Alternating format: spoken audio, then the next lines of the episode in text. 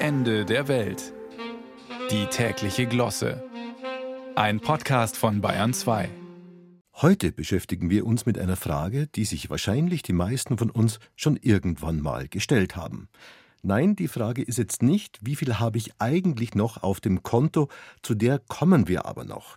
Jetzt geht es erstmal um die Museumsfrage der Museumsfragen. Was ist eigentlich Kunst? Und es ist uns eindeutig zu langweilig, immer wieder über eine Fettecke von Beuys zu resonieren. Deshalb wenden wir uns einem aktuellen Beispiel zu und begeben uns dazu ins Kunstmuseum Aalborg in Dänemark. Dort sieht man auf Fotos interessierte Kunstverstehende vor einem leeren Rahmen stehen.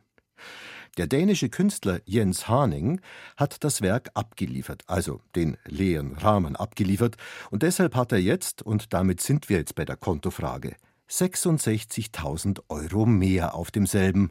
Und jetzt wird es ein bisschen kompliziert, weil das Geld ist eigentlich kein Honorar für sein Kunstwerk.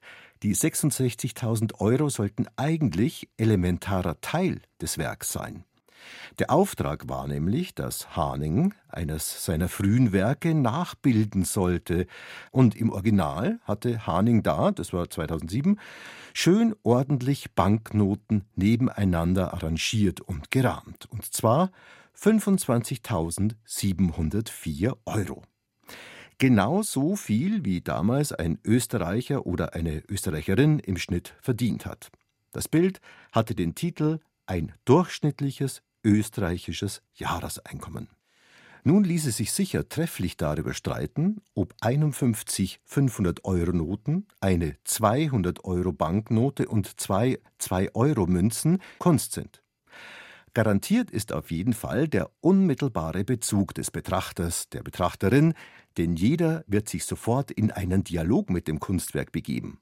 Frage 1: Bin ich über oder unter dem Durchschnitt? Und Frage 2: wenn ich die gerahmten Scheine jetzt klauen würde, würde ich besser damit fahren, es als Kunstwerk zu verhökern, oder sollte ich einfach die Scheine nehmen und ein Jahr nicht mehr arbeiten? Aber zurück zu unserem leeren Rahmen im Aarburger Museum. Da ist unser wackerer Künstler Jens Haning jetzt verurteilt worden. Die 66.000 Euro soll er zurückzahlen. Aber er weigert sich. Und ich kann nur sagen, mit Recht. Denn zum einen hat ja der Museumsdirektor seinen leeren Rahmen aufgehängt, mit der Begründung, dieser hätte einen humoristischen Ansatz gezeigt und sei eine Reflexion darüber, wie wir Kunst wertschätzen, so der Museumsdirektor. Und zum anderen ist der neue Titel des Werks einfach genial.